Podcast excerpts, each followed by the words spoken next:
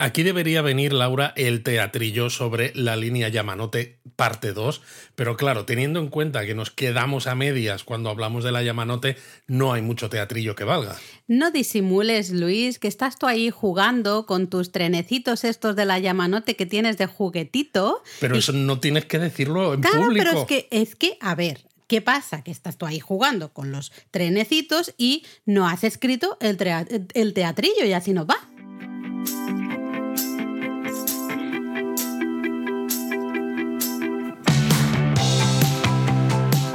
Bienvenidos a Japón a Fondo, El podcast sobre Japón de la mano de japonismo. Patrocinado por Lexus. Experience Amazing. Es que tendríais que verlo, tendríais que verlo. Está ahí con sus trenecitos, cru, cru, cru, cru, que él montando las vías y haciendo los anuncios de la Yamanote, Suki va y estas cosas. va Bueno, es que, diciendo es, que es muy chulo eso. Solo te falta el gorrito este. Me sal- de- me falta la gorra de plato, efectivamente. Sí, sí, sí, sí. Bueno, pues como has dicho, hoy toca seguir, terminar esa gran vuelta que empezamos hace un par de semanas tomando la línea Yamanote. Madre mía, sí que es lenta la Yamanote, ¿no? Que estamos tardando dos semanas en darle la vuelta. Bueno, es que a ver, hay muchas estaciones, es muy larga, entonces pues pasa, pasa que claro, se tarda. No, no se tardan dos semanas en completarla entera. ¿eh? Nosotros son hemos unos tardado. Cincuenta y tantos minutos, casi una hora en hacer la vuelta completa que Qué ya estela, comentamos ¿eh? en el episodio de la Yamanote 1. Sí, sí, sí. Pero bueno, ya sabéis, comentábamos en, en hace un par de semanas, en ese primer episodio, que es una línea mm, ideal, especialmente para los turistas, porque nos deja en muchísimos puntos destacados de la ciudad de Tokio. Y como decíamos, claro, como es circular, pues si te equivocas, lo peor que te puede pasar es que estés mucho más rato dentro del Sí, lo tren. peor que puede pasar es que eh, hayas tomado la Yamanote en el sentido equivocado Exacto. y hagas el lado, el camino largo, por Eso así es. decirlo, ¿no? Pero llegar vas a llegar. Llegar vas a llegar. A ver, el único, la única situación en la que podrías no llegar es si estás a horas un poco ya tardías, en las que algunos de los trenes pues vayan retirándose del servicio Cierto. y que a lo mejor tu tren tendrás que fijarte en el cartelito que tiene el primer coche o en los cartelitos de las estaciones para ver si no llega hasta la estación. Sí, a lo mejor termina en Shinagawa o termina Claro, en cosas, sea, ¿no? cosas de estas. Como ya hicimos el Shinjuku a Tokio por el lado norte, Sí. hoy vamos a hacer de nuevo al revés, o sea, Tokio a Shinjuku yendo por el sur, es decir, a, a partir de Yurakucho, Ebi, Shinagawa, Ebi, Sushibuya, Harajuku. No, no hagas spoilers, no hagas spoilers. Hasta volver a Shinjuku, es decir, Oh. Empezamos donde terminamos en el episodio anterior de la línea Yamanote Mm. y acabaremos donde empezamos, ¿no? Pues para que todo sea cíclico, Esto como la línea Yamanote. Ajá, yo iba a decir cíclico, sí, pero ahora me estaba sonando esto un poco a Loki, perdonad Sí, aquí sí, el esto, apunte esto friki. estaba siendo un Ouroboros de estos. un Ouroboros ahí total. Bueno, pues justo la semana pasada terminábamos en la estación de Tokio, así que nos Más volvemos. bien hace dos semanas. Bueno, hace dos semanas nos volvemos a subir al tren, no sin antes disfrutar de la propia estación de Tokio. Exacto. Y bueno, también hay que decir, Ah, que no lo hemos comentado, que como en el episodio de hace dos semanas eh, hablamos de más estaciones de la mitad, ¿no? Que la mitad Sí. serían 15, hablamos de creo que eran 17, pues entre que en, este, en esta segunda mitad hay alguna estación que tiene también poquita cosa y que nos quedan menos de la mitad, pues hablaremos también un poquito del trenes y esto. Bueno, aquí ha salido el Luis Ingeniero, que tiene todo tiene que ser el control del reparto equitativo y tal y cual. Y luego el Luis también, eh, hashtag Fun with Trains, que ya está con su gorrita, ya os he dicho, ahí Oye, bueno, con vale, los ya. trenecitos, y que, que nos quiere contar cosas interesantes, muy interesantes, Luis, de los trenes Bueno, que no si circulan por la línea pero algo hay que contar, exacto. Que sí, que sí, que es interesante, oye, claro que sí. Entonces, bueno, nos eh, damos una vueltita por la estación. Sí, de ya Tokio? comentamos de la estación de Tokio en el episodio anterior de la Yamanote, pero bueno, ya que volvemos a subirnos aquí, ¿no? Pues simplemente para recordar un poco. Bueno, primero el edificio de la estación de Tokio, que es un edificio maravilloso, de estos que nos gustan a nosotros, ladrillo rojo, con también unas cúpulas maravillosas que las podéis ver desde dentro de la propia estación de un Tokio. edificio del año 1914 que después de la Segunda Guerra Mundial se reconstruyó rápidamente, pero no exactamente igual que había sido originalmente, y dijeron los japoneses, vamos a restaurarlo para que luzca exactamente como lucía originalmente, y se pasó varios años con obras, porque claro, no es como un edificio cualquiera que simplemente es un monumento, no, no, aquí es un sitio de paso de muchos miles de personas al día. y entonces todos los cambios que haces tienen que estar, pues bueno, se tienen que hacer con mucho cuidado. Y estuvo muchos años y en 2014, celebrando el centenario de la estación, pues se terminaron las obras de restauración, aunque todavía quedaba el exterior de la estación y muchas otras cosas. Pero lo que era el edificio del lado Marunouchi quedó terminado en 2014. Exacto, el lado clásico sería el lado Marunouchi, el otro lado, que es el lado, el lado Yaesu, eh, está también reformado, pero un estilo un poco más modernito. Mucho más moderno, ah, También que encaja un poco con toda la zona al final más cercana de Nihonbashi y demás, que eh, se están construyendo ahí también grandes. Están construyendo muchos rascacielos. En fin, ¿no? toda esta historia. Entonces, en el artículo que tenemos de la estación de Tokio, os mencionamos algunos miradores, algunos lugares desde a los que podéis ir para disfrutar de vistas, no solo de la estación de Tokio, sino en algunos casos también de esos trenes que entran y salen de la estación de Tokio. Exacto, tanto líneas convencionales como la Yamanote mismamente u otras,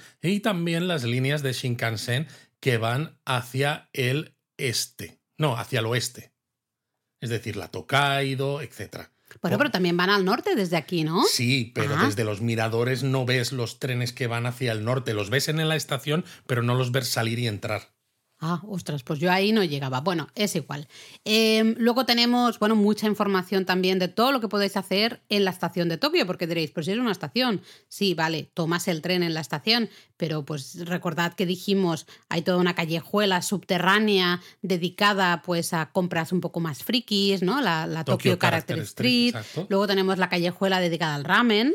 Con varios restaurantes de ramen que en algunos casos tienen colas bastante largas, pero eso significa que esos restaurantes de ramen son muy buenos y muy interesantes y mucho más. Y luego sí, desde ahí de hecho podemos andar al Palacio Imperial, que es lo que básicamente la gran mayoría de gente hace, ¿no? Desde la propia estación, ir andando por el lado Marunouchi y llegas en pocos minutos justo al Palacio Imperial. Pero hoy no toca irse andando al Palacio Imperial, hoy toca subirse, de nuevo a la Yamanote y bajarnos en la siguiente estación, que realmente, bueno, aquí sería un poco absurdo hacer esto porque sí que desde la estación de Tokio hasta la siguiente estación, que es Yurakucho, realmente es un paseíto muy bonito. Se y muy puede ir andando y la verdad es que es muy chulo, como tú dices, ¿no? Es una zona con Tienes, bueno, muchos restaurantes, hoteles también, algunos de lujo por toda esta zona, algún Four Seasons, por ejemplo, pero también hay pequeños bares e isakayas para los que no queréis gastar tanto y para los que queréis ese... Un ambiente diferente. Ese ¿eh? ambiente, a veces la gente, ¿no? Los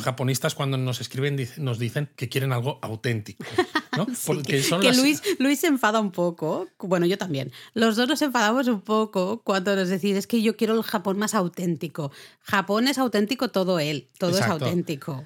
Tanto lo tradicional como lo más futurista. como Tokyo Disneyland y Universal Studios, ¿no? Porque son parques temáticos. Pero hasta eso es auténtico, porque hay cosas en. Mira, Tokyo Disney Sea, por ejemplo, pues es específico de Tokio. No existe otro Disney Sea en ninguna otra parte del mundo. Así que es específico de Tokio. Eh, también es, ¿no? es auténtico. Pero es eso, todo es auténtico. Pero si queréis un ambiente donde vayan los propios japoneses al salir del trabajo y con este rollo de sitios pequeñitos, mm. tomar una cerveza, un saque que algunas tapas, ¿no? Que si un yakitori, que si un calamar con queso, que si un montón de cosas, pues en toda la zona de Yurakucho la vais a encontrar. Sí, exacto, justo debajo de las vías, de, justamente de la JR, ¿no? De la Yamanote, pues vais a encontrar esas izakayas. Eso sí, muchas son para estar de pie. ¿eh? La gran mayoría vais a estar de pie, puede ser con también para fumadores, en fin, ese, ese tipo de ambiente. Eh, muy cerquita de aquí también tenemos el Tokyo International Forum. Buah, es un edificio precioso. Maravilloso. Obra de un arquitecto, creo que es uruguayo, ¿no? Rafael Viñoli. Sí, ahora mismo no y es un, eh, es un edificio de cristal acristalado con una estructura interna maravilloso. O sea, solamente el edificio ya merece la pena verlo, pero luego todas las exposiciones que se hacen dentro y demás también merece la pena. Y todo lo que hay alrededor también suele haber incluso puestos de comida callejera. Y, hay un mercadillo, uno de los grandes mercadillos, no es el mayor mercadillo de Tokio, este se celebra en la zona de Shinagawa, eh, luego lo podemos hablar en todo caso, pero un mercadillo bastante popular, porque claro, estás en pleno centro de, Tokio, estás a dos pasos justamente de la estación, de, Tokio. Entonces aquí se celebra un mercadillo muy, muy chulo. Sabemos de japonistas que han ido después de, de leerlo en japonismo, así que, oye, mola si queréis comprar artesanía antigüedades, kimonos, por ejemplo, kimonos de segunda mano, cosas así. Y también por la zona de Yurakucho tenéis eh, un Big Camera, un Big Camera, que Big Camera es una de las franquicias de las tiendas de electrónica, fotografía, etcétera, más grandes de Japón, ¿no? Pues compite normalmente con Yodobashi Camera. Entonces, si tenéis alguna compra que necesitéis hacer de o bien una cámara, o bien un teléfono, o bien una batería extra, o bien un lo que sea, ¿no? Cualquier cosa que queráis de electrónica, tenéis un Big Camera gigante en la zona de Yurakucho. Big Camera al final es la competencia, por decirlo de alguna manera, de Yodobashi Camera, ¿no? Eh, luego cerca, bueno, quizá algunos conozcáis la compañía de teatro Takarazuka, típica de, bueno, cerca de Kioto, Osaka, toda esa zona.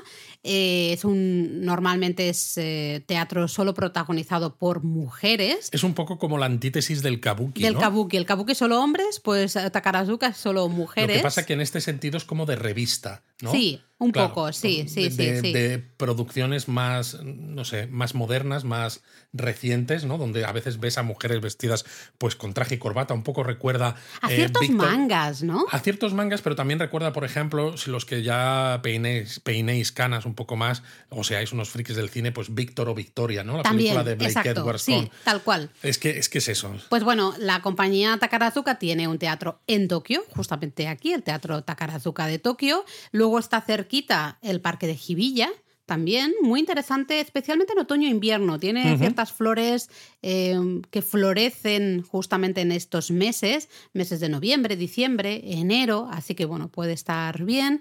Y luego creo que hay un edificio también cerca de aquí, el DN21, Luis, que es importante, ¿no? Dentro de la historia es japonesa. importante históricamente, efectivamente, porque este edificio incluye el Daiichi Seimei, un antiguo edificio que es donde se alojó el gobierno aliado de MacArthur, del general MacArthur, tras la derrota japonesa en la Segunda Guerra Mundial. ¿no? Entonces, todos los que seáis un poco frikis de temas históricos, sobre todo recientes, ¿no? Contemporáneos, pues eh, podéis echar un vistazo. Y aunque no es línea Yamanote, ¿no? Porque mm. si subimos a la línea Yamanote nos iríamos para otro lado, pero si estáis en Yurakucho, desde aquí podéis llegar andando fácilmente hasta Ginza. no vamos a hablar mucho, mucho de Ginza porque está ya fuera de la Yamanote, pero se, se llega fácilmente desde la estación de Yurakucho. Ya sabéis, Ginza, un barrio con grandes marcas, con un montón de tiendas de arquitectos famosos que simplemente para verlo, ¿no? Y para pasear por allí te deja, pues, anonadado. Es una maravilla Exacto, está el Teatro de Kabuki también, hay un museo de, la policía, no sé, hay un montón de sitios interesantes. Y aunque solo sea por pasear, por hacer el window shopping, ¿no? Mirar un poco esas tiendas que tú mencionabas en edificios de arquitectos reconocidos, muy sorprendentes, ya merece la pena. Pero bueno, si nos eh, subimos de nuevo al tren, a la línea Yamanote, siguiente estación sería Shimbashi. Exacto. Shimbashi es una estación construida en 1812, una de las más antiguas eh, de toda la ciudad y es uno de los barrios de negocio más importantes. Además, claro, es que Shimbashi es desde donde partió la primera línea de ferrocarril de Japón que conectó precisamente Shimbashi con Yokohama. Exacto. De hecho, desde la plaza de la estación podemos ver una antigua locomotora de vapor.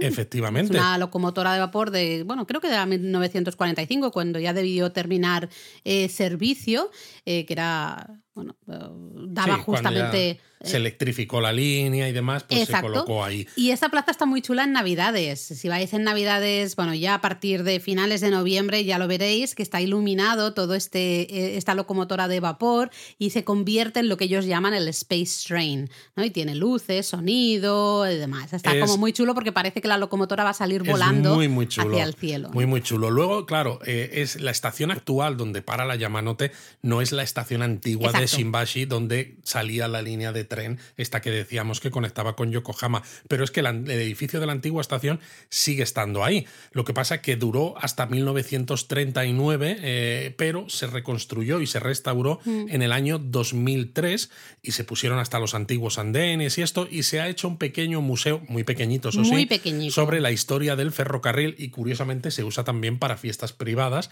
Y además en Navidades, aparte de ese Space Train que tú has mencionado en la estación actual de Shimbashi, pues también hay unas cuantas iluminaciones navideñas que están mucho más tranquilas porque muy poca gente visita lo que es el edificio de la antigua estación, a pesar de que está muy cerquita. Totalmente. Luego cerca tenéis el mercado de Tsukiji, que bueno, ya sabéis que ya el mercado como tal no está, no está aquí, eh, pero tenemos toda la zona exterior, lo que se llamaba el mercado exterior de Tsukiji, con un montón de tiendas y de restaurantes. Luego también los, desde aquí podemos andar hacia los jardines Hamarikyu, un regalito, ¿no? Es una maravilla de jardines tradicionales en pleno centro de Tokio eh, un lugar de paz y tranquilidad maravilloso con una casa de té, el estanco, el estanque, perdón, y luego tenemos Te vas esos, a comprar tabaco. sí, esos rascacielos justamente de eh, Shimbashi y también de Shiodome, ahora hablamos de Shiodome, justamente de telón de fondo, ¿no? Queda muy, muy bonito, es un sitio súper bonito. Exacto, tú has hablado de Shiodome, que no tiene estación de la línea Eso Yamanote, es. pero es que está muy cerquita, muy pegado a Shimbashi. Es Sí. decir, si os bajáis en Shimbashi podéis llegar a Shiodome sin problemas y me diréis, ¿y qué podemos hacer en Shiodome? Que es como eso, como extender un poco Shimbashi. Pues aquí tenéis el reloj de Ghibli diseñado por Hayao Miyazaki, que parece un poco escondido, pero es una de esas visitas que si te gusta, sobre todo, ya no solo el manga y el anime, sino específicamente estudio Ghibli, pues tenéis que ir a verlo porque además tiene como espectáculo de sonido y no y movimiento. Sí, más o menos cada hora, bueno, tenemos los horarios ahí en la web porque Sí. va cambiando. Luego también está la tienda de la cadena de televisión eh, NTV, Sí, que si estáis viendo alguna serie, os gusta algún drama de algún actor, yo he estado ahí varias veces buscando a ver si había artículos interesantes para, para comprar, ¿no? También está el centro comercial Careta Shiodome. que tiene iluminaciones Ahí. navideñas. Bueno, no solo navideñas, porque realmente Esas duran hasta se San Valentín. estrenan bastante pronto, ¿no? Mucho antes de que empiece la temporada de Navidad y luego duran, como tú dices, hasta San Valentín. Son de las más famosas que hay en toda la ciudad y merece mucho la pena. Y claro, ya si además os gustan los trenes como a nosotros, en Shimbashi y que pasa por Shiodome, tenéis la línea Yurikamome. Es una línea de un tren sin conductor que va, es un, un vehículo guiado, porque va con ruedas, eh, con ruedas me refiero de con neumáticos, ¿no? No, no, no va sobre raíles, es decir, no es un monorraíl, y te lleva hasta Odaiba, entre Exacto. otros destinos. Eso importante, no es un monorraíl, que eso es pregunta de Kahoot. Siempre. de Kahoot de pre- Trivial. El pregunta del trivial de japonismo. eh, Esta es una pregunta que sale seguro. ¿Es la línea Yurikamome una línea de monorraíl? No, clarísimamente que si no, Luis se nos enfada. Exacto, ¿eh? me enfado. Pero bueno, y con esa línea Yurikamome podríamos llegar, por ejemplo, lo más típico, todo el mundo la usa para llegar a Odaiba, ¿no? Lo has mencionado. Y a un Odaiba le podríamos dedicar todo un Japón a fondo a Todo, solo todo, todo. lo que se puede hacer en Odaiba, así que no vamos de a decir ahí. nada, pero es uno de nuestros lugares favoritos. Vamos, en que ya veis que Shimbashi es una estación de la línea Yamanote y de otras líneas de JR también, Mm. claro, y de no JR, que tiene un montón de cosas que hacer alrededor. Aparte también es eso, muchos bares, muchas izakayas, eh, Mucho. mucho restaurante, mucho de todo. Bueno, es que la plaza de la estación sales, especialmente si sales de noche, es alucinante porque está toda llena de neones y todas las calles que salen de la plaza de la estación están todas llenas de neones. Y está todo lleno de salarimán con sus trajes, con sus maletines, eh, Sí, todos sí, que sí. vienen de tomar copas. Todos con la camisa blanca, la Exacto. americana negra. A veces ves a alguno medio tirado por el suelo porque También. ya viene de tomar copas y está un poco perjudicado. Un poco machacado, Eh, pero sí. Pero bueno, Pero nosotros no nos vamos a quedar, bueno, sí, os podéis tomar una copa, pero luego tenéis que volver a subir a la Yamanote para ir a la siguiente estación importante. A lo mejor como justo en ese lugar no hay gran cosa, pero es una estación interesante para ir a otros lugares Exacto. muy, muy importantes, como es Hamamatsucho.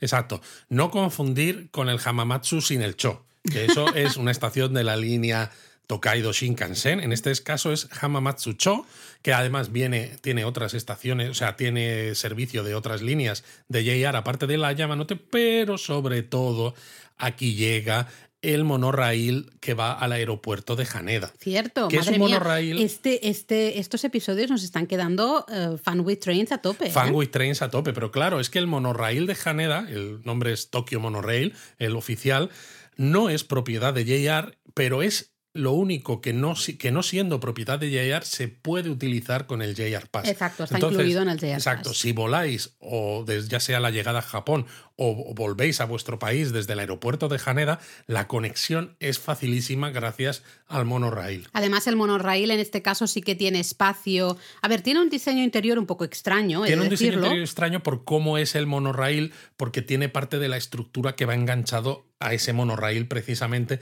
Y entonces, claro, en el centro de los coches a veces hay como. Bueno, son un poco más elevados. Exacto, hay unos pero bultos, ¿no? Que sí es que hay un espacio del tren. Eh, pero sí que hay un espacio para dejar maletas, para Exacto. equipajes. Con lo cual, si vais con equipaje grande, ya no es eso de ostras, es que a ver qué hago con las maletas. No, no pasa nada. Podéis ponerlas ahí y además, bueno, es que se llegan muy pocos minutos Exacto. realmente. Se llega muy pocos minutos porque además el monorail de Haneda, como los muchos trenes japoneses, tiene servicios que paran en todas Mm. las estaciones, pero tiene algunos otros que son express y que prácticamente desde la estación de Hamamatsucho Paran. hasta las estaciones que hay en el aeropuerto de Haneda no para entre medias. No para o para una vez, Sí, algo hemos así. cogido. Pero bueno, hemos dicho antes que a lo mejor Hamamatsucho como barrio dices, bueno, no me dice gran cosa, ¿no? No, no llama tanto la atención, pero es que es el lugar ideal si tomamos la Yamanote para ir a ver la Torre de Tokio. La Torre de Tokio y el Templo Soyoji. Claro, van está juntitos, sí, es sí. un caminito más o menos, no está tan cerca No. como puede parecer, pero el camino es bonito. Sí, sí, sí, porque además lo que muchos hacemos es primero ir justamente al templo Zojoji para ver, ¿no? Justamente ese salón principal maravilloso con la torre de Tokio al fondo. Eso es. A lo mejor hasta acercarte al parque Shiba, ¿no? Eh, ver ahí el- las vistas también de la torre de Tokio desde ahí y luego ya andar directamente a la torre de Tokio. Es un paseíto bonito, ¿no? Es un paseo no bonito, sí, sí, sí, no, está totalmente cierto. Entonces, bueno, merece, merece un poco la pena. Si nos volvemos a la línea Yamanote, la estación de Hamamatsucho, la siguiente a la que llegaríamos es la estación de Tamachi, que es una estación pequeñita que realmente no tiene mucho más que hacer alrededor. Y bueno, pues tenéis el campus Mita de la Universidad Keio, por ejemplo, el campus Tamachi del Instituto de Tecnología de Tokio o el campus Asabu de la Temple University. Es decir, es una zona muy, muy universi- universitaria y luego es conocida entre los japoneses y los fans del ramen porque aquí cerquita está Ramen Jiro, que es la tienda original que, de este giro que sirve fideo ramen desde 1968 y es hiper famoso. Siempre tiene unas colas impresionantes. Vamos, que en este viaje que vamos a hacer en una semanita, dos semanitas, no sé ya cuánto nos queda, porque vamos a tope de trabajo y no me da tiempo ni a pensarlo, no vamos a poder ir aquí a No porque las colas no, no, eh, no nos va a dar tiempo, desgraciadamente. Ok. Luego sé que tú me habías mencionado, en, eh, lo tenemos marcado en el mapa de arquitectura, eh, Shibaura o algo así House, ¿no? Creo que se llama Shiba, Shibaura House. Sí, exacto. Es un Eh, espacio de trabajo comunitario, acristalado y demás, como muy chulo, que está diseñado por el arquitecto Sejima Kasuyo. Y es eso, espacios en alquiler pues para autónomos, negocios, Vamos, escuelas. que si japonismo se muda a Japón, Pues podemos podríamos ir aquí, al coworking, lo hacemos Podríamos ir al ¿eh? coworking en Tamachi, efectivamente. Bueno, pues después de Tamachi, que así, ¿no? Toda esta zona yo creo que en unos cuantos años va a cambiar. Va a cambiar infinito. Porque es que justo después de Tamachi viene una estación que hasta hace relativamente poco no existía. No estaba, Efectivamente. que es la nueva estación de la Yamanote, mm, bueno, ya no tan nueva, pero sigue siendo nueva, la Takanawa Gateway. Exacto. Bueno, es la nueva porque se inauguró creo que en, en 2020, sí. ¿no? Se inauguró en marzo de 2020, un poco deslucida la celebración de la inauguración por cosas que todos sabemos que ocurrieron en 2020, pero es que claro, la anterior estación más nueva de la línea Yamanote había sido Nishi Nippori en 1971. Guau. Que dices, tela. Tremendo, ¿eh? Y claro, yo creo que toda esta zona va a cambiar muchísimo. Ahora mismo todavía todo lo que es los alrededores de Takanawa Gateway, pues todavía no están tan desarrollados. Es- Hay muchos planes de construcción, hay muchas cosas que ya, ¿no? Todo un proyecto de desarrollo de todo ese distrito impresionante, pero creo que en los próximos años va a cambiar todavía Sí, más. esto claro, eh, el, el espacio que había entre las estaciones de Tamachi y eh, Shinagawa, Shinagawa. era el más grande que había entre estaciones de la Yamanote, porque justo en Tamachi hay un depósito que utiliza JR para sus trenes, pero con... eh, Aquí, claro, necesitaban muchos trenes porque eh, la conexión con el norte de Tokio y las líneas que van hacia el norte era un poco complicada, pero desde que se abrió una línea como una especie de ramal que conectaba la estación de Tokio con Ueno, pues esto posibilitó que hubiera servicios que continuasen y entonces ya no necesitabas utilizar tanto, tanto espacio en el depósito de trenes de Tamachi y todo esto se liberó y se construyó aquí esta estación y luego con lo que tú dices, con todo este desarrollo que se va a hacer, porque además aquí al lado, claro, va a estar la cabecera del Chuo Shinkansen, el Shinkansen de levitación magnética. Importante eso. Además ¿eh? también va a llegar eh, un tren directo desde creo que desde Haneda hasta esta zona también, ¿no? De JR, con lo cual va a, ser, va a haber otras opciones adicionales aparte del monorail para llegar al centro de Tokio desde el aeropuerto. Entonces realmente va a ser un sitio que va a cambiar muchísimo porque ya sabéis, cuando los japoneses se ponen a desarrollar nuevas zonas, lo hacen además, aparte últimamente con arquitectura más o menos bonita, con grandes rascacielos, con muchas plantas de restaurantes, que si cines, que si eh, galerías de arte, centros hoteles, de negocios. Es que, claro, todo. también está muy cerquita al final de ese aeropuerto de Haneda. Estás toda- ya estás en la ciudad de, de Tokio, pero estás muy, muy, muy bien conectado con el aeropuerto de Haneda. Así que, claro, eso también va a ser importante, ¿no? Y bueno, la estación merece la pena porque arquitecturalmente pues es bonita. Es de Kengo Kuma, ¿no? Efectivamente, se nota claramente, ¿no? Cuando ves esos listones Sí, de es madera lo que iba a decir. Digo, me he tirado un poco a la piscina, no estaba muy segura, pero digo, por tal como es, los japonistas que, que hayan hecho ah, ese japonismo gakko que dedicamos justamente a estos grandes arquitectos del Japón contemporáneo, seguro que también si ven fotos de esta estación lo reconocerán como una obra de Kengo Kuma. De esta estación, lo que sí que hay que mencionar como cosa curiosa además es el nombre, ¿no? Que el nombre es muy aburrido, Takanawa Gateway. Cuando J.R. East publicó los primeros dibujos conceptuales de cómo sería la estación, ¿no? estos dibujos eh, hechos por eh, Kengo Kuma y su estudio, el nombre provisional que le dieron era Nueva Estación de Shinagawa, ¿no? Shinagawa Shin Eki. Pero luego se convocó un concurso para hacer seleccionar Tampoco el nombre era de la muy estación. agradable el nombre, No, ¿eh? no, ¿Qué quieres que tampoco. te diga? Y el nombre seleccionado, Takanawa Gateway, pues ha sido muy criticado en Japón por ser muy poco inspirador, pero bueno, pues ahí se ha quedado. Yo, claro, entiendo Takanawa porque es esa zona, es como se llama, ¿no? Justamente esa zona al norte de Shinagawa.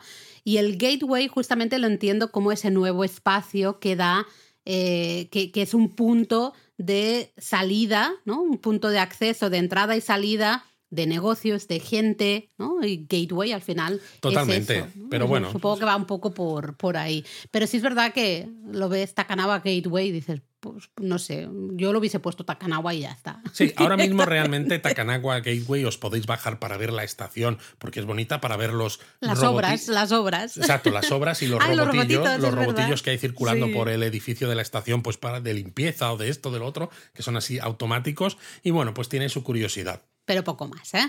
Nos volvemos a subir a la Yamanote y ya hemos dicho que Takanawa Gateway, te- eh, está al no, ay, uy, madre mía, cómo estoy hoy, al norte de Shinagawa, pues evidentemente la siguiente estación de la Yamanote es justamente la estación de Shinagawa. que es otra de las estaciones más antiguas de Tokio, del año 1872, y al igual que la estación de Tokio o Shinjuku o otras que hemos hablado, es también de las más transitadas de la ciudad. Además, históricamente es importante porque Shinagawa era, en el periodo Edo, la primera parada, la primera estación de postas en la ruta Tokaido que conectaba Edo, la actual Tokio, con Kioto. Exactamente. Eh, hoy, bueno, tú decías, importante como estación, porque además muchos Narita Express también pasan ¿no? y terminan Exacto. en Shinagawa. Entonces, nosotros de hecho nos hemos alojado en alguna ocasión en Shinagawa, justamente porque te da mucha flexibilidad si quieres usar eh, Tokio un poco como base de operaciones, ¿no? Hacer ciertas excursiones, pues puede estar, está muy bien conectada. Al Y final. también, además, si en su día era la primera parada, la primera estación de postas de la ruta Tokaido, hoy es la primera parada después de la estación de Tokio en la línea Tokaido Shinkansen,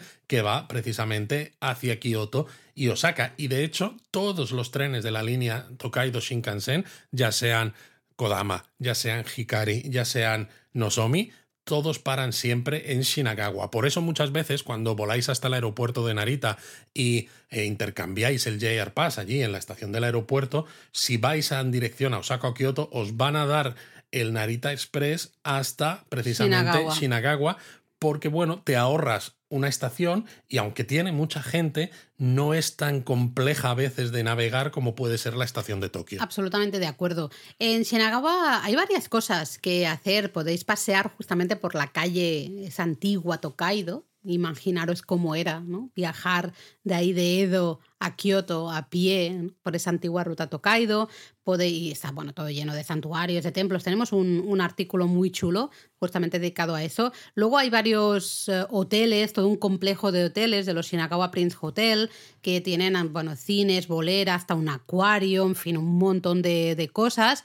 Eh, el templo Sengakuji quedaría cerca de aquí. Sí. Está bueno, más o menos entre Takanawa Gateway Exacto. y Shinagawa. Que el templo Sengakuji, a lo mejor alguno dice, me suena de algo, pero no termino de, saber qué es. Pues es el templo donde descansan los famosos 47 Ronin. Bueno, en realidad 46. En realidad 46, exacto. Porque el 47 es un cenotafio. Es un cenotafio. y luego, bueno, muy cerquita, justamente de aquí de Shinagawa, bueno, muy cerquita, está dentro de Shinagawa, pero en la parte más hacia justo la bahía de Tokio, pues podemos acercarnos a Tennozu Isle, que es una, una zona, una, una isla ganada al mar con unos paseos así muy bonitos, eh, muchas galerías de arte, cafeterías con terraza, un ambiente muy relajado. Es, Es un ambiente muy relajado, sí, es un Tokio muy distinto. Sí, porque estás, tienes la estación de Shinagawa, que especialmente en horas punta puede resultar mm, abrumadora de la gente que hay, y a nada, a 10 minutos andando o menos y todo, eh, te encuentras en esta zona súper relajada, donde te puedes estar tomando un café, tomando el sol bajo los cerezos en flor eh, y viendo barquitos que pasan ¿no? por Está los muy, canales. muy chulo. Tennosu Isle en Shinagawa me encanta, la verdad. Pero bueno, nos volvemos al tren y seguimos la ruta por el sur, de, ¿no? En la, en la parte sur de la línea Yamanote hasta la estación de Osaki que abrió las, sus puertas en 1901. No es una estación que tenga muchas No. cosas alrededor, pero sí que es curiosa para los que seáis frikis de trenes, porque es una de las estaciones término de varios trenes de la línea Yamanote. Por eso la estación, aunque no tenga mucha importancia en cuanto a lo que hay alrededor, tiene cuatro andenes para precisamente no interferir en el servicio. Los trenes que acaban el servicio ¿no? y que no continúan más allá de Osaki, pues paran en uno de esos dos andenes y los demás paran en los otros porque continúan. Aquí no nos bajamos porque al final hay, bueno, sí, nuevos desarrollos urbanísticos, ¿no? Con edificios de oficinas, hasta un hotel, bueno, un montón de tiendas, pero no deja de ser una estación que no tiene mucho más, como tú decías. Exacto. Así que no nos bajamos, seguimos y nos vamos a la siguiente estación, que es justamente Gotanda. De nuevo, Gotanda. No sé si nos bajamos. ¿Nos bajamos, Luis, en Gotanda? Algo podemos Bueno, ver. se puede bajar un poquito. Pero no sí. es una estación tampoco muy atractiva desde el punto de vista turístico. Sí que cerca, bueno, nos podemos, mira, acercar, va, vamos a buscar cosas. Nos podemos acercar al río Meguro. Exacto. Especialmente la- si es primavera. Exacto, porque al final el río Meguro es largo, entonces podéis acercaros al río Meguro desde varias estaciones de la propia línea Yamanote, Eso ¿no? es. Y una de ellas es desde Gotanda. Pero bueno, por ejemplo, también tenéis cerca el mercadillo del Tokyo Outlet Center que es un complejo de distribución para mayoristas, pero a veces pues se pueden comprar eh, desde el punto de vista minorista pues cosas también, ¿no? Que bueno, es interesante. Y claro, hemos dicho el río Meguro y yo he anotado especialmente en primavera porque todas las márgenes del río Meguro están llenas de árboles de cerezo, que está súper bonito justamente cuando florecen, ¿no? En primavera. Tú has dicho, podemos llegar al río Meguro desde, varias, eh, desde varios lugares, desde varias estaciones. Una es Gotanda, otra nos subimos a la Yamanote y nos bajamos en la siguiente estación, que sería justamente Meguro. que es otra estación muy antigua que abrió sus puertas en 1885, que dices, tela. Aquí evidentemente, ¿no? Por el nombre ya sabes que el río Meguro te queda también mucho más cerca y lo que tú dices, en pleno en plena floración de los cerezos, ¿no? Cuando cerezan, ¿no? ¿Cerezan Que los lo que- cerezos? lo que decíamos en, Los japonistas, en, sí. en el YouTube, eh, pues es perfecto. Luego es, es curioso Meguro porque tiene un instituto de estudios de la naturaleza, que eso está muy interesante, pero especialmente es popular también entre los japoneses por su museo parasitológico. Creo que es el único museo del mundo que está centrado en el estudio y en, al final, bueno, eh, el, hablar de parásitos. Súper, súper, súper curioso. Muy curioso. Por esta zona también, pues hay un centro de los ciudadanos de Meguro, que tiene un museo de arte de Meguro. Está el Enterprise Center, que diréis, eh, aquí es la nave Enterprise. No, es otra cosa, pero que es conocido por tener un hospital de juguetes. Es muy curioso. Y luego el templo Dayenji, que es un templo interesante que tiene un montón, unas 500 estatuas de piedra de Buda, eh, todas ellas dedicadas a las almas fallecidas durante ese gran incendio de la ciudad de Edo en 1772. O sea, hay rinconcitos, hay cosas muy desconocidas y muy interesantes en Meguro. Y ya para acabar, pues si habéis dado ese paseo por eh, las márgenes del río Meguro, pues podéis ir al Starbucks Roastery Center, este gran Starbucks que hay con varias plantas que suele costar entrar porque todo el mundo quiere bueno, ir. Yo creo que ahora ya no Yo creo que ahora igual ya no tanto. Nosotros siempre vamos a los sitios cuando están recién abiertos y cuesta mucho entrar, porque nos pasó con la Tokyo Skytree, sí, nos yo pasó creo que ahora con ya el no. Starbucks Nosotros Roastery este center. Fuimos y tuvimos que hasta eh, pillar ticket, ¿no? Tuvimos que obtener ahí un ticket de hora, básicamente, como cuando vas a hacer papeleo al ayuntamiento y te dan ahí un ticket y dices, tienes que esperar mm, tres cuartos de hora.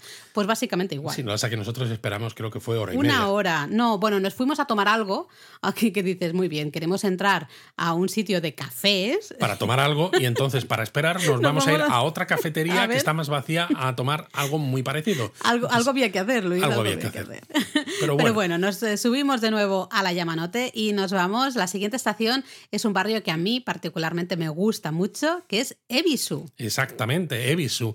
Un, Ebisu realmente, eh, como estación, está abierta desde el año 1906 y pertenece a Shibuya, aunque tiene entidad propia para Sí. mí, porque es un lugar que, bueno, surge gracias a la cerveza Yebisu. Exacto, y no al revés. Que mucha gente se cree que es al revés. Ven la- lo de la cerveza Yebisu y piensan, ah, pues. eh, Le han puesto el nombre a la cerveza por el barrio. No, no, No. el barrio surge por la cerveza, una cerveza que en origen era una marca independiente, hoy es propiedad de Sapporo. Bueno, si habéis visto el dorama Hanayori Dango, ahí protagonizado por Matsumoto Jun, Corazoncito, Corazoncito, pues podéis eh, justamente visitar una zona que aparece en este drama que es Ebisu Garden Place. Es un centro comercial ah, donde, bueno, antes, ¿no? en el pasado se encontraba aquí la antigua fábrica de cerveza Yebisu, justamente. Ahora en toda esta zona está el museo de Yebisu, que todavía podemos visitar. Y en el centro, un poco de este centro comercial, mm, hay un gran paseo muy Es un bonito centro también. comercial, pero hay que decir que Muy es- abierto. que es muy abierto con edificios Sí. bajos y es muy diferente de lo que estamos acostumbrados cuando pensamos en centro comercial. Sí, no penséis en un mazacote, ¿no? Todo, no, no, no, es todo como muy abierto. Hay una plaza central en la que hay una escultura, que es la que aparece, ¿no? En este dorama, eh, todo un pasillo maravilloso que te lleva otra, hasta otra plaza. Eh, en Navidad también está con grandes Bueno, iluminaciones, Es que en Navidad bonito. aquí ponen un cande, o sea, una ara- araña de estas, ¿no? Una Sí. gran lámpara llena de cristales Swarovski que pesa. Pues no, es que no sé los cientos de kilos que pesa esa, esa, esa lámpara. Es muy romántico. Es muy romántico. Es Es, un lugar romántico. para ir en parejita. Luego también podéis disfrutar de vistas interesantes de Tokio, pues desde la cima, desde el piso 39, creo, de la Ebisu Garden Place Tower. Efectivamente. Que ahí hay un pequeño mirador que está muy chulo. Luego toda esa planta está llena de restaurantes, muchos Esa de ellos. y la, y la de abajo, la 38-39. Eh, todos, claro, muchos de ellos tienen vistas muy bonitas, pero ya tienes que entrar, evidentemente, al restaurante, pero hay un espacio dedicado a mirador gratuito, fantástico, maravilloso. Luego también en uno de los edificios de esta zona tienes el Museo de la Fotografía de Tokio. Cierto, es verdad, si os gusta todo el tema de la edición fotográfica, historia de la fotografía, en fin, todo esto. Y aquí, en Ebisu, tomamos una, una hamburguesa muy rica hace muchísimos años que luego, bueno, muchos japoneses han, han repetido, ¿no? Muchos esos y pasos. muchos bloggers que hablan de Japón que te hablan de Black Ops como si hubieran descubierto aquí petróleo o algo y dices, hombre, señores, ¿no? Que llevamos hablando de Black Ops desde hace infinito. Pero sí, Black Ops hace hamburguesas de Wagyu de calidad A5, es maravilloso, pero si no, también tenéis Burgermanía, que Mm. están muy ricas. Y si os queréis ir al lado contrario, porque al fin y al cabo, incluso aunque la hamburguesa sea de Wagyu, no deja de ser un plato humilde, un plato relativamente barato, pues en el propio centro comercial Ibisu Garden Place tenéis un atelier de, de Joel Robuchon. Ah, sí, además era un restaurante muy bonito. Claro, es que es un restaurante, creo que este tiene tres estrellas Michelin. es, eh, bueno, aquí tenéis que ir con Americana, no sé si os la prestan en el restaurante o no, pero es, o sea, si queréis una experiencia gastronómica, además de estilo un poco francés, que a los japoneses les gusta mucho todo este rollo, pues es, es el sitio, ¿no? Entre que el centro comercial, esa plaza interior, es todo muy romántico como tú has dicho, si encima cenas o comes, que la comida es un poco más barata, en este, en este restaurante, pues mira, ya para, por ejemplo, pues eh, pedir la mano de tu pareja o celebrar una luna de miel o alguna cosa de estas. En nuestro próximo viaje no tenemos tiempo. No tenemos así que en todo caso nos vamos a ir al callejón. Hay un callejón dedicado a las izakayas, justamente en Ebisu, una recreación así de callejones típicos callejones eh, estrechos, ¿no? oscuros, llenos de izakayas, muy chulo. Es verdad. Y si no, pues mira, nos subimos a la Yamanote de nuevo y nos vamos a la siguiente estación, que esta es muy conocida, esta suena a todo el mundo, Shibuya. Exacto, es uno de los centros de moda y cultura juvenil por excelencia de Tokio. No hay persona, yo creo, que vaya a Japón que no conozca Shibuya y que no haya visitado Shibuya. Muchas tendencias surgen aquí, también hay montonazo de opciones para el ocio, el entretenimiento, hay de todo en Shibuya. Podríamos hacer un Japón a fondo dedicado a Shibuya o al menos. Sí, porque eh, Shibuya hay alrededores. Es que es impresionante Yo lo que creo que por eso no vamos a contar mucho Shibuya. Para el que no lo sepa, seguro que habéis visto ese gran paso de peatones, del que parece que la gente cruza por todos lados, ¿no? En porque realmente cruza por todos Bueno, porque se puede cruzar justamente por todos lados. Pues ese gran paso de peatones es justamente eh, el paso de peatones de Shibuya. Exacto. También está la estatua de Hachiko el perrito fiel, en la salida Hachiko de la estación de Shibuya. Pero tiene mucho más, porque aparte de esas calles comerciales, ¿no? Como eh, Sentagai, por ejemplo, o el rincón de los Love Hotels, como Dogenzaka, tiene un montón de lugares un poco más desconocidos, ciertos santuarios, algunos paseos, un poco en lo que llamamos nosotros el Ura Shibuya, ¿no? el Shibuya de atrás, que, que merece la pena descubrir. Sí, sí. y luego, claro, tiene miradores, tiene miradores, algunos muy modernos como el Shibuya Sky y otros que, bueno, ya llevan algunos cuantos años más, que a lo mejor no son tan altos, pero si lo que queréis es ver ese paso de peatones desde una perspectiva diferente, como el Magnet 109, por ejemplo, pues son muy interesantes. Pero sí, yo creo que mejor le hacemos un episodio de Japón a fondo en un futuro. Así que os dejamos ahí con el cliffhanger, este un poco así, no bien bien, pero bueno, y nos subimos a la Yamanote de nuevo y nos vamos a otra estación muy popular, muy conocida, como es Harajuku. Una estación además muy polémica últimamente. Bueno, sí, porque el edificio, el antiguo edificio de la estación, pues fue derrumbado directamente. Eh, se ha vuelto a... Derruido, ¿no? Derruido, no es derrumbado. Siempre confundo estas dos palabras. Bueno, derruido. Eh, derrumbarse es cuando pasa, ¿no? Sucede. Y derruir es cuando es una acción. Vale, de acuerdo, gracias. Pues fue derruido hace unos, unos pocos años. Se ha reconstruido lo que sería solo la fachada para recordarlo, pero realmente no es el original. A ver, entendemos por qué se hizo. A ver, era necesario. La estación de Harajuku, cualquiera que, que haya estado antes de la remodelación, eh, tenía unos pasillos, unos pasillos muy estrechitos. Y los tornos de entrada, es que encima. Había cuatro, no había más. No había nada. Y claro, es una estación tan popular que, eran unos, había unos cuellos de botella tremendos. Sí, sí, sí. Estoy Entiendo perfectamente el, que se necesitara una obra de remodelación grande en la estación de Harajuku. El problema es que se ha hecho una estación que no deja de ser eh, exactamente igual que muchos edificios que hay en la actualidad, de de cristal, sí, pero no tiene ningún tipo de personalidad. El problema en un barrio que, tiene mucha personalidad, no tiene personalidad. El problema está en que la antigua estación no podías integrarla porque ibas a tener el mismo problema de los cuellos de botella, ¿no? Bueno, yo creo que se podría haber hecho algo un poco diferente y no sé, ahora es una estación muy aburrida, la típica, pues eso, todo cristal, eh, modernito como dices tú, pero que no dice nada. Y estamos en un barrio que, ostras, es el barrio de tendencias, es el barrio eh, de tiendas de ropa, pues eso, con las últimas tendencias, con un montón de modas diferentes. Es curioso porque cuando das un paseo por Harajuku, sobre todo por las callejuelas que hay, donde a veces encontráis esas tiendas de ropa o ciertas galerías de arte, vais a ver a veces a gente, ¿no? Sobre todo chicas, y vais a, a veces a sorprenderos con la- las apariencias que tienen. Y luego, si os quedáis, si hacéis la fotografía con los ojos, ¿no? Y os quedáis en la retina con ese recuerdo, a lo mejor seis meses después, un año después, veréis en vuestros países esas mismas tendencias que están de moda. Y diréis, Sí. hostia, esto Hemos lo vi yo en total, Harajuku. Cosas tontas, ¿eh? De, bueno, ciertas cosas, que de pantalones anchos o pantalones de talle alto o lo que sea, que luego lo ves directamente también aquí, ¿no? Eh, aparte de, de, bueno, tenemos, claro, eh, esa calle, Takeshita Dori, estrechita, peatonal, maravillosa, llena de tiendas justamente, ¿no? De moda, accesorios y demás. Pero también de cafeterías, También restaurantes. cafeterías, aquí se ponen de moda, pues que sí, eh, las nubes de algodón de colores del arco iris, las crepes, eh, no sé cuántos, los dango de fresas, o en fin, van cambiando las, cada año hay una moda diferente. Luego, también muy cerquita, justamente de la estación de Harajuku, tenemos el santuario Meiji.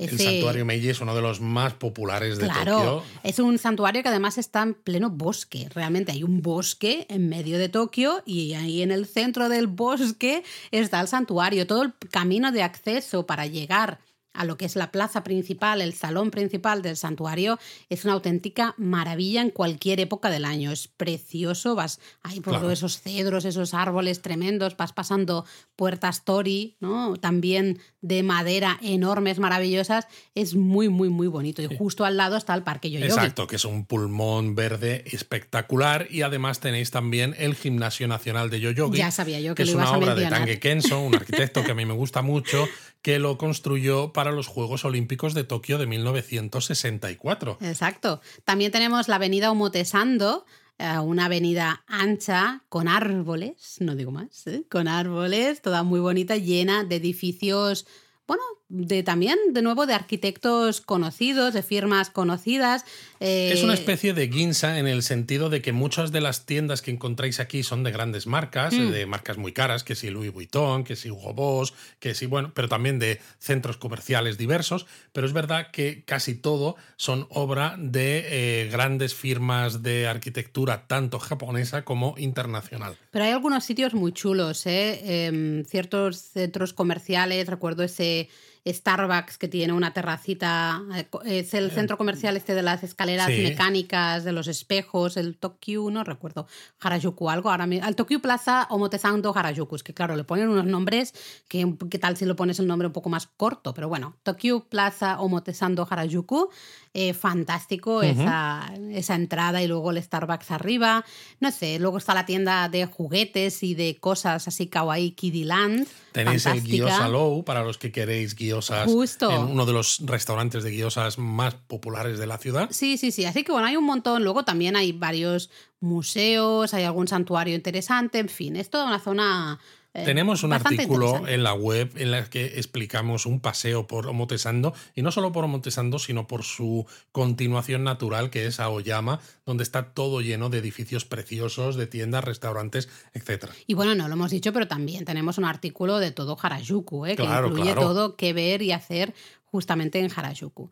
Eh, bueno, como hemos parado a comernos esas gyozas ahí en Gyoza Low, pues podemos volver a subir al tren, a la Yamanote, y nos vamos a la última estación realmente de, de esta excursión que hemos hecho hoy por la Yamanote, que es Yoyogi, justamente. Exacto, que en este caso, ya hemos dicho antes, ¿no? Eh, la estación de Harajuku estaba muy cerca del parque de Yoyogi. La estación de Yoyogi, en este caso, está situada cerca de la entrada norte del santuario Meiji, es decir, como al otro lado del santuario. Que básicamente podemos hacerlo todo esto desde Shibuya a Harajuku y luego vendría a Shinjuku, se puede hacer andando Se puede hacer perfectamente. andando, se sí, sí, sí. disfruta mucho. A ver, es un paseo majo al final, pero se puede hacer todo andando, disfrutando un poco del ambiente, ¿no? Entonces, bueno, si no habéis estado en el parque Yoyogi desde Harajuku, pues podéis entrar al parque Yoyogi justamente desde aquí.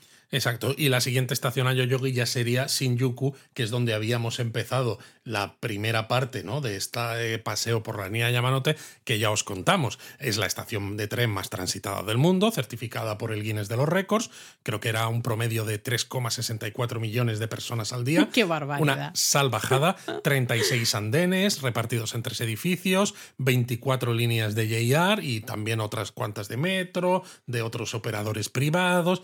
etcétera, ¿no? O sea, un destino turístico por derecho propio que dices es tremendo. Tremendísimo. Ya os contamos qué ver en Shinjuku y como hay mucho, tampoco aquí. Exacto, ahora iros al episodio anterior de la línea Yamanote y ya está. Pero bueno, Luis, tú has dicho antes que una vez terminásemos este viaje, ¿no? Este paseo por la línea Yamanote, que tú querías hablar un poco de los trenes. Sí, pero que muy circulan. brevemente, porque tampoco quiero que nos extendamos demasiado, que ya llevamos un ratito. Vale. Básicamente, eh, sobre todo porque eh, a lo mejor hay algún japonista que ha viajado a Japón en tiempos pretéritos, ¿no? Como nosotros, y a lo mejor recuerda cómo eran los trenes de la línea Yamanote, que es lo que ya decíamos, ¿no? Todos tienen eh, color verde clarito, que es el que distingue la línea Yamanote, pero es que desde otoño de 2015 se empezaron a poner en la línea nuevos trenes de una serie, la E235, que eran un poco diferente a los trenes de la serie E E231-500, que eran los que circulaban hasta ese momento. Vale. Los trenes antiguos, la línea verde esta de color, era eh, horizontal, ¿no? Entonces iba por debajo justo del parabrisas del conductor del primer Sí. coche y luego iba lateral también Cruzaba todo el por tren. debajo de las, Sí. de las ventanas, ¿no? Ahora, estos trenes, los que hay ahora, tienen un frontal totalmente en verde con un degradado de color que es muy moderno y con unas pantallas LED, además que incluso si visitáis Japón en Navidades, Es lo que te iba a decir, de eso me acuerdo. Vi que yo eh, a veces soy un poco niña para estas cosas, pero me acuerdo que vi esas pantallas frontales que ponía, había un, un dibujito de un Con Papá hojas de Noel acebo y cosas luego, así. ¿no? Y había un, un árbol de Navidad también, eh, casi Por eso muy te digo. claro, ¿no? Con Entonces, claro, se pueden hacer cosas mucho mejores con estas pantallas. y luego, sí. claro, la diferencia es que alguna gente no le gustó porque lo que son las puertas de estos Mm. trenes nuevos van pintadas en el color verde típico de la Yamanote. El problema está en que cuando el tren para en la estación y abre las puertas, pues prácticamente no ves ningún verde que, que identifica el tren como de la línea Yamanote. Ah, ostras, pero el interior sí que hay Sí. muchas cosas verdes, Oh, ¿no? sí, Entonces, si interior te sí. fijas, o sea, si ves verde en el interior, ya sabes que es la Yamanote. Siguen siendo trenes de 11 coches, como los anteriores. eh, lo que pasa que tienen más espacios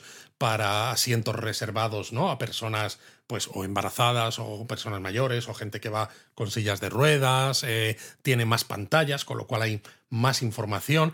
Lo que es muy gracioso, que yo recuerdo, es que cuando presentaron el tren nuevo decían precisamente que al tener más pantallas, toda la publicidad iba a ser digital, porque podían alternar, ¿no?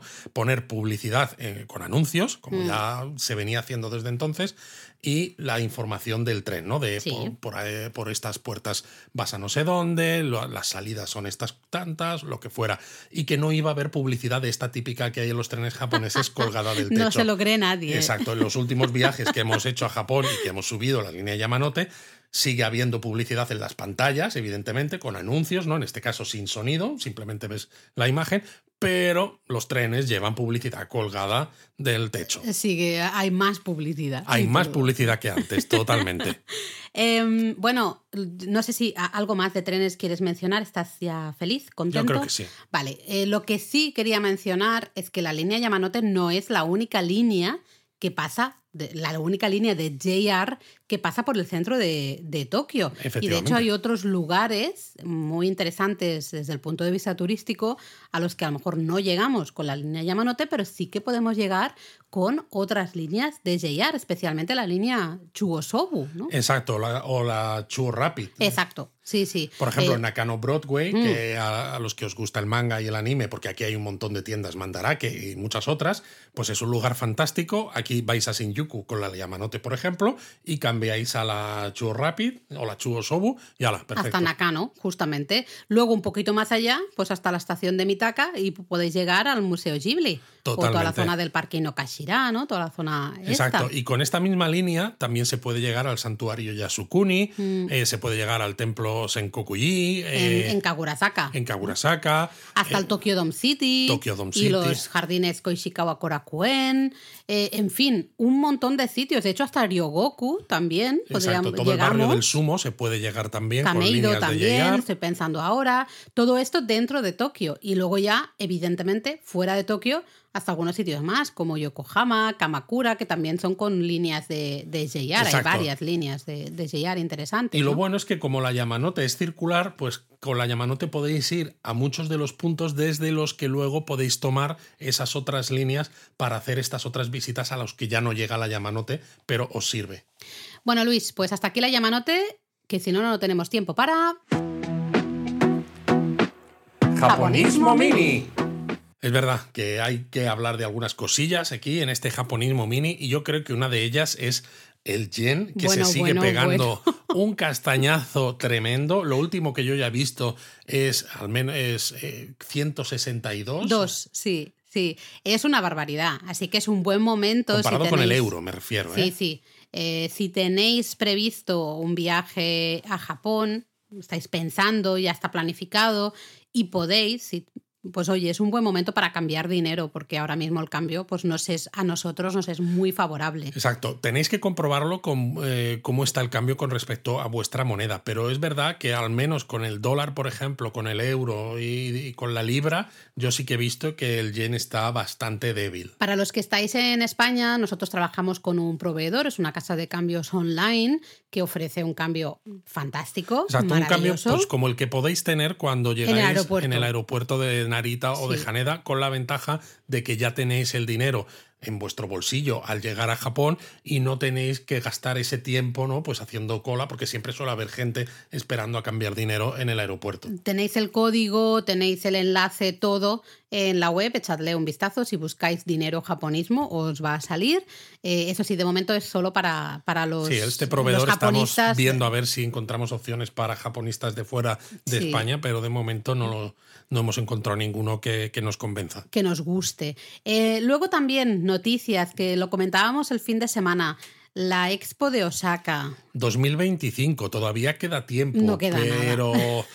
No sé, yo, yo la veo cada vez más negra. Yo llevo diciendo ya meses que esta expo no se va a hacer y el fin de semana, creo que fue el fin de semana, leímos que justamente México había sido el primer país en decir, mira, yo me bajo. Creo que es que México va a tener elecciones importantes o algo de eso. Ha dicho que no podía asumir eh, esos costes. Yo creo que México ve claramente que eso está abocado al desastre más absoluto, no paran de aumentar los costes, no, no se han iniciado la construcción todavía de ciertos espacios para habilitar los pabellones, en fin, es un desastre ahora mismo a, nada. Es que realmente un año no queda nada, queda, un año y medio. Y al mismo tiempo no queda nada, porque claro, teniendo en cuenta que tienes eso, que preparar el espacio donde se va a hacer y demás, eh, no sé, no sé, yo es que no creo que vayan a llegar. No, la verdad es que peligra mucho eh, eh, y eso que, mira, yo lo estaba, estaba pensando antes, decía, mira, cuando hicimos un montón de contenido sobre Tokio para justamente todos aquellos que iban a viajar a los Juegos Olímpicos de Tokio 2020, pues luego pasó lo que pasó. Entonces casi prefiero que no haya un gran evento, ¿no? Pero hemos hecho mucho contenido nuevo de Osaka y en cambio está pasando esto, así que no sé si tenemos ahí algo que ver. en, la desgracia así mundial. Pero bueno, para, para, animarnos un poco, te leo algunos comentarios que nos han dejado los japonistas, especialmente en Discord, aunque también tenemos algunos en Evox y en YouTube. Mucha gente está dejando comentarios en YouTube. Bueno, ya sabéis que desde que Google anunció que iba a quitar Google Podcast, que parece una cosa muy mala, que Google siempre está cerrando aplicaciones y demás, pero va a pasar, está pasando todos los podcasts a YouTube. Y si os gusta YouTube como plataforma, pues para ver vídeos de cualquier otra cosa, que sepáis que Japón a fondo y japonesamente nuestros podcasts están ahora también en YouTube, así que los podéis escuchar desde allí. Exacto. Eh, lo bueno de Evox o de YouTube es que, claro, los podemos contestar también ahí directamente, ¿no? Pero para los que nos escucháis en Spotify, bueno, Spotify ahora ya permite, poco a poco está permitiendo algunos comentarios. Lo que pasa es que no es tan fácil de usar como el resto de plataformas, ¿no? Pero bueno, mira, te leo alguna cosilla que me ha hecho gracia. Por ejemplo, Carmen nos dice, qué bien se os da la megafonía de la Yamanote, Luis y Laura. Por un momento he pensado que estaba en Japón. Oh, mira qué bien. Total, ¿eh? ¿eh? Luego dice Olga, flipante la Yamanote. La primera vez que subimos pensaba que pasaba de largo y resulta que es súper largo el tren. Claro, 11 coches y 11 Eso lo comentamos, decíamos, yo también me acuerdo una vez estando en un extremo de la estación y pensar, esto no para, esto no para. Sobre todo si estás cerca del punto por el que entra el tren, exacto, dices, eh, pero ¿cuándo va a frenar esto? Exacto. Luego Isa dice que se declara fan incondicional de la Yamanote. En su viaje anterior, pues la usaron muchísimo. Y dice, y en el próximo, casualmente, nos quedamos muy cerca de la estación de Ikebukuro, así que le vamos a dar buen uso. Dice, tengo que buscarme un Yamanote Pass o algo así. ¿eh? Y de muy fan también de vuestra voz de megafonía. ¿Vale? Y también, eso sí, nos dice que eh, quiere más excursiones basadas en trenes. Así que ahí va. Bueno, bueno, bueno, esto lo han dicho los lectores, o sea, los, los japonistas. Y luego tenemos también muchos comentarios justamente eh, de los tanukis. A mucha gente le hizo, claro, mucha gracia el comentario de los pies, ¿no? La anotación de... Los pies que no son pies. Eso no son pies, que quede claro, ¿no? Pues, pues, y básicamente Silvia, por ejemplo, nos dice, ostras, me he sorprendido, ¿no? Sigue alucinándome cómo se puede hablar tanto de tantas cosas, cómo los tanukis es que nos dan para tanto. nos enrollamos, qué cosa mala. Eso también, también es verdad, ¿no? Y bueno, luego vio un poco de, de risas justamente en el Discord porque Abelina sigue sin creerse que ese lugar que descubrimos a través de el canal Adivina el sitio en nuestro Discord que descubrió Xavier, pues Abelina sigue RGR diciendo que ese sitio no existe, ¿no? Entonces empezamos a pensar todos, tú imagínate que quitan esos tanukis de, de ese templo, la liamos porque si va Abelina y no los ve, pues va a pensar que esto ha sido una troleada de todos, ¿no? Pero bueno, lo que tiene que hacer Abelina es ir, porque Abelina odia Osaka, pero esto está en Kioto. O sea que, Abelina, tienes que ir y verlo con tus propios ojos. Exacto, para el que no sepa de qué estamos hablando, bueno, es en, es- es en el templo Adashino Nembutsuji, lo tenéis en la web, tenemos un, un artículo específico, luego todo un artículo de toda esa zona, que es Saga Torimoto, que está justamente al norte de... eh, Arashiyama. Gracias, que no- me salía Shinagawa. Como estoy metida en la Yamanote, estaba pensando en Shinagawa. ¿no? Arashiyama. Line Bound for Shinagawa. ¿Qué? ¿Quieres hacer un poco de megafonía? Pero o te qué? toca a ti hoy. Ah, hoy me toca a mí. Bueno, justamente hace un par de semanas leímos ¿no? esa megafonía y creo que hablamos del Migi y el Hidari. Exacto, como palabras japonesas. Pues hoy vamos a escoger otra palabra, pero eh, venga, voy a, voy a hacer un poco de megafonía, ¿vale? Dice, Kono densha wa Yamanote-sen sotomawari Shinagawa Shibuya Homen Yuki desu. Tsugi wa Yurakucho, 楽町。お出口は左側です。地下鉄日比谷線、地下鉄有楽町線はお乗り換えです。Oh, qué bien ha quedado Ha esto. quedado bien, ¿eh? Hay una parte que ya la explicamos en el anterior episodio sobre la línea Yamanote, cuando dice Exacto. Odeguchi wa Hidarigawa des, Ahí que está. eso significa que la salida está por el lado, Izquierdo. efectivamente. Tengo que pensar, ¿eh? Porque ya sabes que yo lo de la derecha y la izquierda lo llevo muy mal. Sí, yo también, como el otro día, ¿no? Que estábamos por ahí, te digo, Laura, tienes que salir a la izquierda y resulta que era a la derecha. a la Tengo, izquierda no había nada. tengo la lateralidad confundida, creo que se llama esto. Sí, recuerdo, eh, recordad que dijimos, ¿no? Eh, Migi, derecha, con lo cual Migigawa es por el lado derecho, Hidari, izquierda, Hidarigawa por el lado izquierdo. Pero lo importante, la palabra que queremos mencionar hoy, es la parte del final cuando dice Chikatetsu hibiyasen no norikae des. Norikae des. Norikae. Nos vamos a quedar con esta palabra. Que incluso Norikae. chikatetsu sería una palabra interesante para hablar también. Ah, pero bueno, para ¿quieres, otro episodio. ¿quieres quizás. quedarte con Chikatetsu? No, porque hoy estamos hablando de la línea Yamanote y ya hemos dicho que la línea Yamanote no es Chikatetsu. Ah, no es metro, sí Exacto. señor. Ah, vale, vale, ahora me habías dejado aquí que no sabía. Bueno, pues Norikae, ¿no? Fijaros que ha dicho Chikatetsu Hibiya-sen, Chikatetsu Yurakucho-sen, ¿wa? O Norikae des. El sen sabemos lo que es de cuando explicamos la palabra Shinkansen, Exacto. que dijimos que era línea. Línea. Chikatetsu lo hemos dicho ahora. Metro. Entonces está diciendo la línea de metro Hibiya, la línea de metro Yurakucho, Norikae. Este Norikae quiere decir que puedes cambiar, Exacto, tras- hacer trasbordo. trasbordo. Siempre que escuch- escuchéis Norikae es que hay una opción de trasbordo. Hay otras líneas que pasan por esa estación. O estáis buscando cómo hacer trasbordo, podéis justamente decir Norikae. Pre- Preguntáis, enseñáis dónde queréis ir y Norikae de, oye, ¿por qué camino Exacto, es? No hace no? falta decir mucho más, pero simplemente con tener esa palabra en la mente, como que ya te abre muchas posibilidades de que entiendan qué es lo que estás buscando. Exacto. Y la palabra esta norikae realmente es el verbo norikaeru. Y realmente son dos verbos juntos. Esto lo hacen mucho los japoneses. El kaeru es el de cambiar, intercambiar. Y el nori, ¿eh?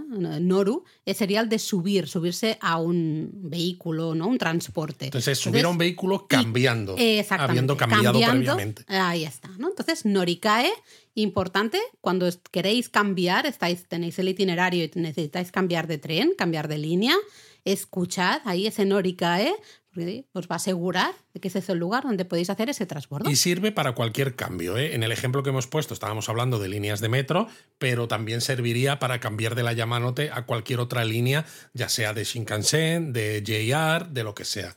O sea, mientras haya otras opciones de transporte a las que puedas cambiar, utilizarías el Norikae. Y bueno, en, otras, eh, en otros Japón a fondo podríamos seguir desglosando lo que dice la señora de la Yamanote, porque dice más cosas. Bueno, Habla sí. de los asientos reservados, el tema de los móviles, no sé, ahí lo dejo. Puede ser interesante, como muchos japonistas utilizan la Yamanote y Claro. utilizan los trenes, yo creo que hablar de lo que se dice en la megafonía justo en las estaciones o en los trenes es muy interesante. Pues ala, ahí queda dicho. Mátane. Mátane.